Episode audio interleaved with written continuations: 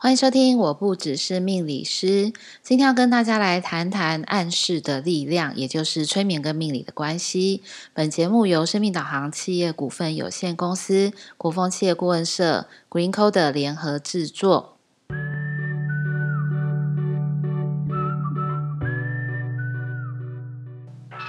欢迎收听，我不只是命理师。各位听众朋友们，大家晚安，我是 Lilian。呃，延续着上一集，我们有提到，呃，你今天催眠了吗？这个自我暗示在我们生活当中的各式各样的不同的一个运用。那听过的朋友们应该还记得，我们有讲过各种不同的。被操控的催眠的力量，用什么样的一个方式？我们上次有分享过广告啦、仪式啦，或者是我们赋予食物的一个感觉，就像那个麦当劳广告最近都会出现，呃，食材你会看到他在烹调这个食材，感觉很美味，感觉精心的料理，这是不是一个视觉上面跟一个听觉上面的一个双重的？呃，加强、强化你的五感的一个催眠的路径，那相信是的。好，我们在上一次的节目最后也有请大家来想一下，就是说，哎，那这个命理跟催眠有没有关系？那我不知道大家有没有想，还是其实就是没关系，老师今天会来跟大家分享。所以呢，我来听听看催眠跟命理之间的这个关系是什么。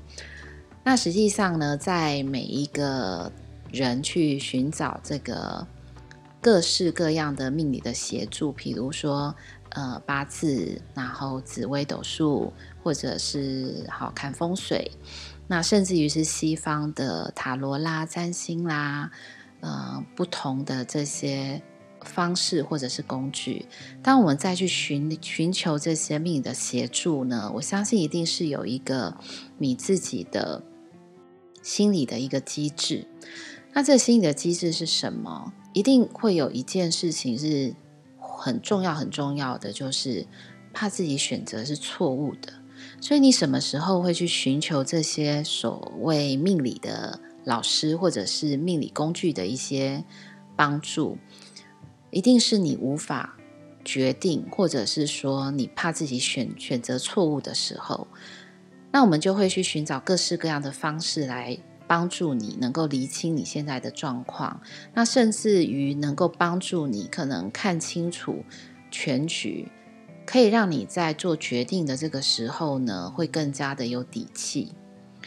所以可能就会出现各式各样不同的人给你的一些建议，比如说一些专业的建议呀，或者是说，哎，你试一试，好像都。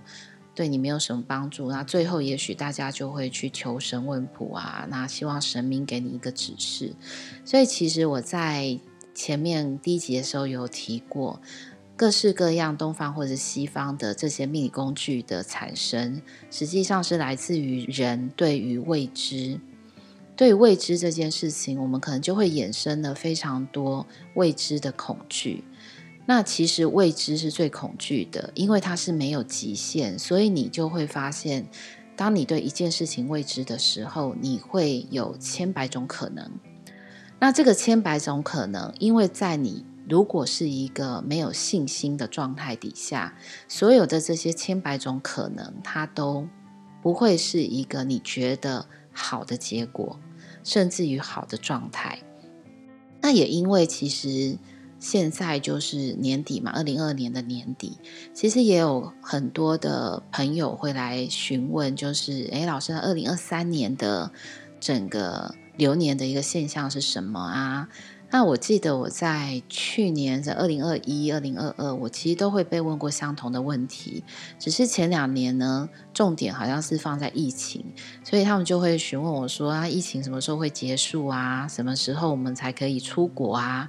那这个观光旅游业呢，什么时候会复苏啊？我可能都会遇到比较多这样的一个问题。可是呢，今年其实就没有嘞，就是说我们在这个。疫情的尾声，实际上呢，它也不是结束，但是呢，大家好像已经习惯了，就是经过了这一两年的时间，然后呢，确诊人数也变多了，所以你，我相信各位朋友身边一定多多少少都会有一些朋友或家人啊、同学啊、老师啊，呃，纷纷确诊。那确诊之后，就也会觉得啊，这个就是就我也经历过了嘛。好像在经历过之后呢，我们的内在的那种未知的恐惧，也许是不见，或者是说它就是得到的消减。所以，因为这些种种不同的一些需求，我们在寻求协助，你可能就会希望老师给你一个答案嘛。然后，比如说，我举个最简单的例子，给自我暗示的这个力量，你想要得到什么样的答案？很多时候呢，老师讲的答案，如果很切中你心里面所想要的这个期待，你可能就会照单全收，或者是说，你可能会把这件事情放到最大，然后呢，你就相信了。这个是我们在上个礼拜讲的一个催眠的一个心理的一个机制。那它跟命理的关系有什么呢？有一句话其实很重要，就是人生不如意十之八九嘛。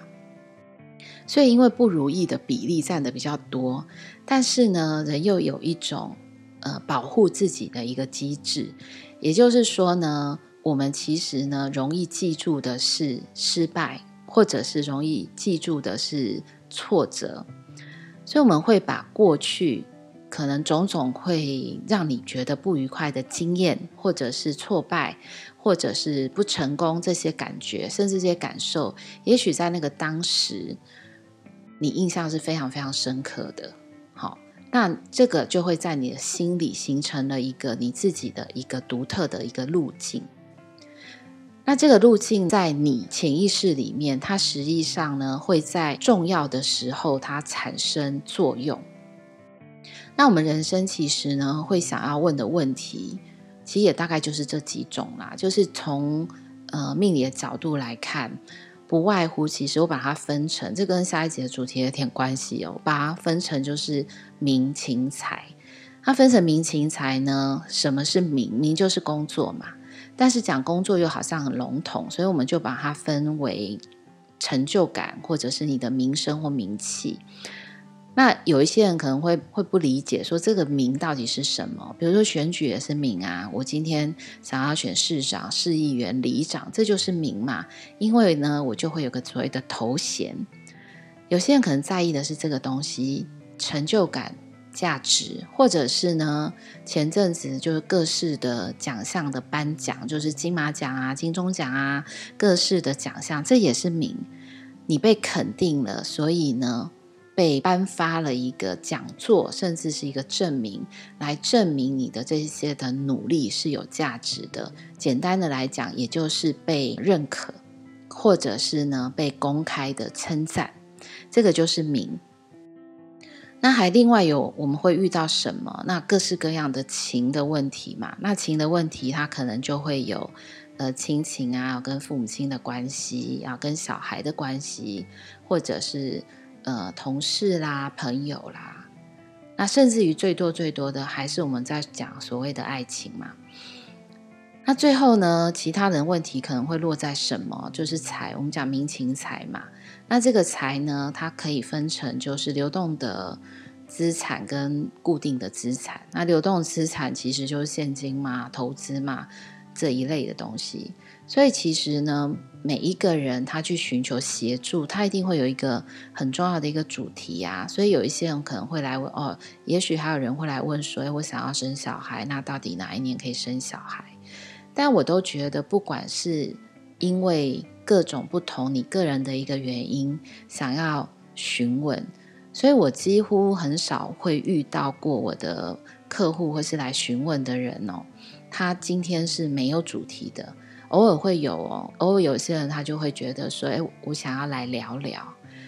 那为什么会想要来聊聊？有可能是他觉得，嗯、最近没有动力，没有热情。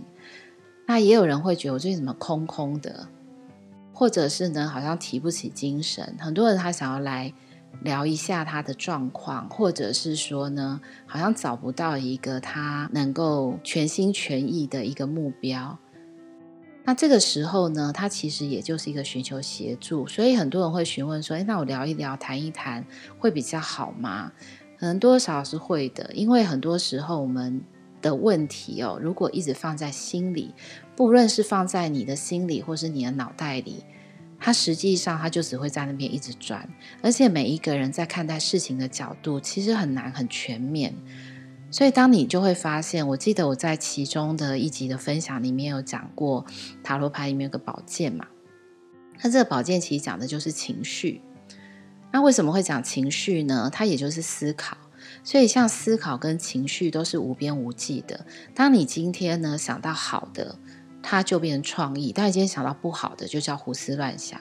所以很多时候呢，当我们进入到一个什么钻牛角尖，钻牛角尖的意思，也就是这个问题我得不到解答，或者是呢，我们可以把它解释成另外一个现象，就是各位听众朋友们。过去在考试的时候，你有没有发现你在写问题作答的那个过程当中，你其实也会常常进入自我暗示？诶，那这自我暗示是什么吗？这一题你就觉得，诶，我好像看过，可是我忘了。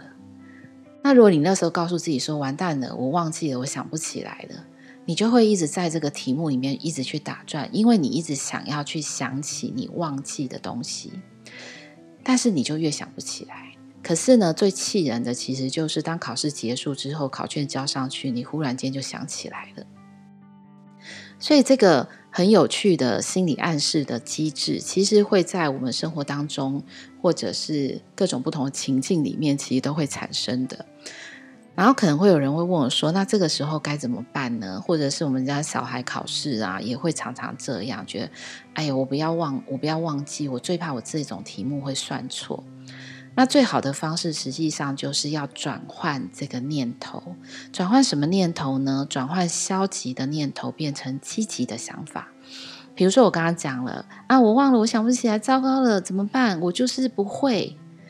好，那这个时候呢，你可能可以跟自己讲，就是先不要把那个我忘了、想不起来这种这个东西去强化它。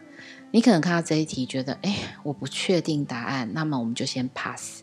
pass 的时候跟自己讲说啊，没什么，不用担心，待会就想起来了。等一下答案是会回到我身边的。好，那很多人讲说，哈，老师你说答案回到我身边 不是很奇怪吗？其实我的意思就是说，当你不要一直在这个地方很用力的绕圈圈的时候，也许你做了几题之后，你会忽然间，如果你有念书，如果你曾经看到类似的题目，这个时候。你就回想起来了，其实这样子的一个过程。好，那我们就回归到在命理里面跟自我暗示的关系是什么？实际上，我常常会遇到很多人，就是包含他们有各式各样不同的一个禁忌。那这个禁忌呢，有可能是别人告诉他的。也有可能是自己给自己限定的，比如说自己的禁忌是什么？我遇到比较多的就是，哎，我考试，我现在要考试了，所以我跟自己许愿，我这阵子不要吃牛肉，我要全心全意的去考试。那因为他给自己下了一个这个暗示，我不吃牛肉。那通常很多人就说，哎，这样子老师这样是有效吗？实际上，有时候我们为了要强化我们自己的意志，我们当然会去选择一项我喜欢的东西。比如说，我就很喜欢吃牛肉，但是我告诉我自己，这段时间我必须要全心全意。那这个东西的效果会比你不去吃你不喜欢的东西，因为不喜欢的东西对你的影响根本就没有那么大。所以这是一个可能性，也许是自己的许愿。那或者另外一个可能性，会不会是你从小，嗯、父母亲就拿了你的命盘去看过你的八字，或者看过紫微？然后呢，老师可能会跟他讲：“哎，你这个小孩子呢，就是不要吃牛肉比较好哦，因为呃，吃牛肉可能会让他什么比较有个性啊，比较脾气，因为通常都是魁罡嘛。所以命理跟自我暗示这之间有没有非常密切的关系？我觉得其实是有的。那或者是说，你对自己有没有一个连结？就是说，在命理上的一个连结。”这个我很常听到，就是包含，嗯、我可能几岁之前呢、可能不要结婚比较好啊，容易产生问题，这也是一个自我的暗示。还有这个破财劫财，那我也听过有人会说，哎，有老师说我这这一辈子都不会有钱，那我觉得这个自我暗示真的下得很重吼，就是一辈子很久诶。可是我们在看这个命理的这个机运啊，我们之前有提过嘛，十年大运啊，或是流年啊，所以一辈子真的是蛮长的。你说几年几年，十年风水轮流转，我觉得这个可能性它其实是更高的。所以我其实，呃，为什么今天再来聊命理跟自我暗示的关系里面，其实可能各位听众朋友们可以去想想看，有什么东西是你在你的过去的人生里面被制约的反应，或者是被下了这个潜暗示，或是自我暗示。那为什么要大家去思考这个东西呢？实际上是让你能够跳出这个自我暗示的框架。但是如果你这个自我暗示是好的，其实就不需要去跳脱。但是如果你发现这个自我的暗示对你来讲，它其实是会造成你的阻碍，或者是你的困难。我觉得它就可以慢慢的去转化或者是调整，所以其实呢，很多时候我我举一个更常见的例子好了，我们有很多的学员啊，学塔罗牌，然后可能会抽每日指示牌。那在抽每日指示牌的这个过程当中，实际上每一个人的反应啊，都是千百种不同不同的反应。嗯，比如说我今天抽到牌，那我都会觉得这可能也也 maybe 是我下的潜暗示。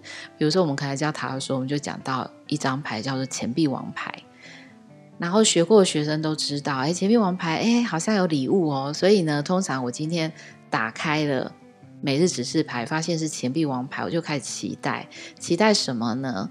礼物啊，因为我有讲过，这可能就是所谓现实当中的礼物嘛。比如说，你可能会得到呃奖金啊，或者是饮料啊，或者是呃伴手礼啊等等之类的。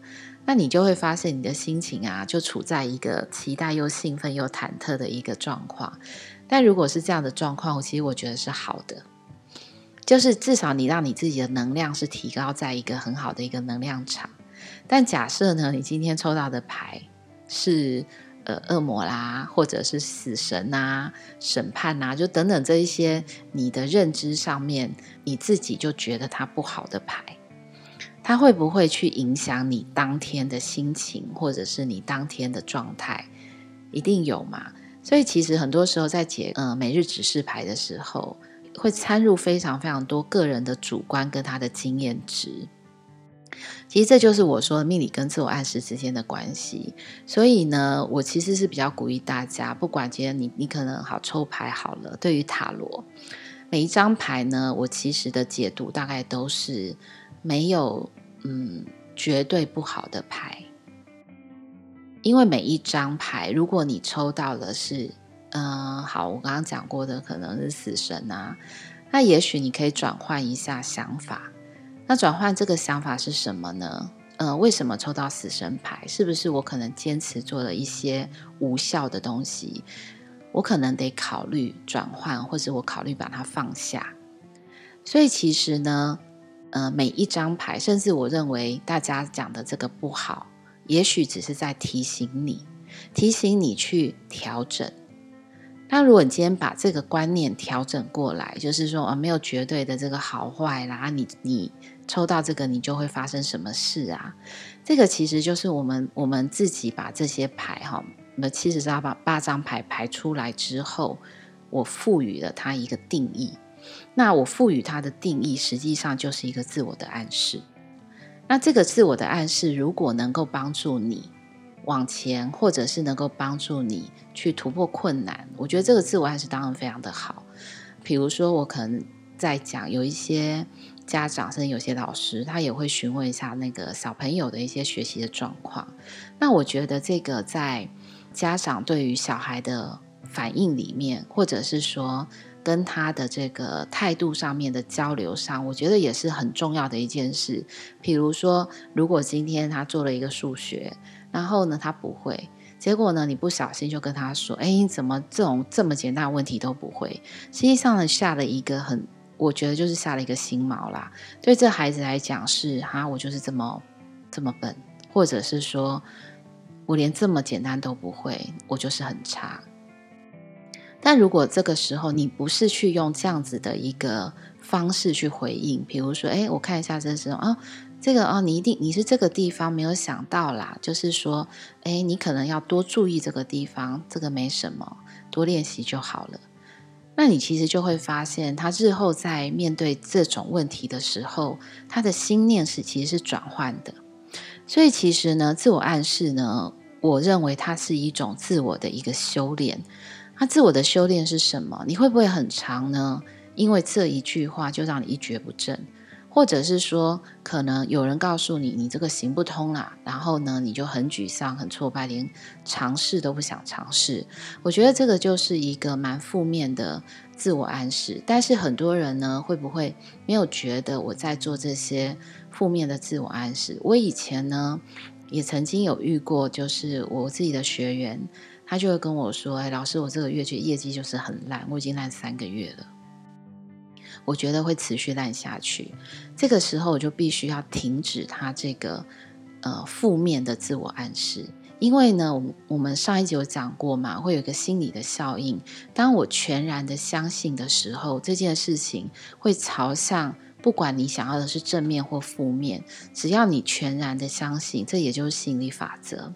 所以呢，这种自我的修炼就是你必须要觉察，我的这个负面念头是不是一直在跑出来？它是不是影响了我的思考的行为，甚至于影响了结果？所以，当你开始在调整的过程当中，你就会发现，哎，我把消极变成积极，我把负面变成正面，我把挫折变成考验，很多时候呢，也许就没有这么困难了。那我一直都会相信哦，如果每一个人他失去了相信的力量，你的身上就会丧失能量。所以呢，期待呢各位听众朋友们能够让自己在这个自我觉察的这个过程当中，能够自己去提升能量，甚至于为自己带来往前走的那种正向的这个力量。那我相信呢，不管你今天遇到了什么，都一定会把你导向一个很好的一个未来的一个结果或者是目标。那也祝福大家，所以我们下期再见喽。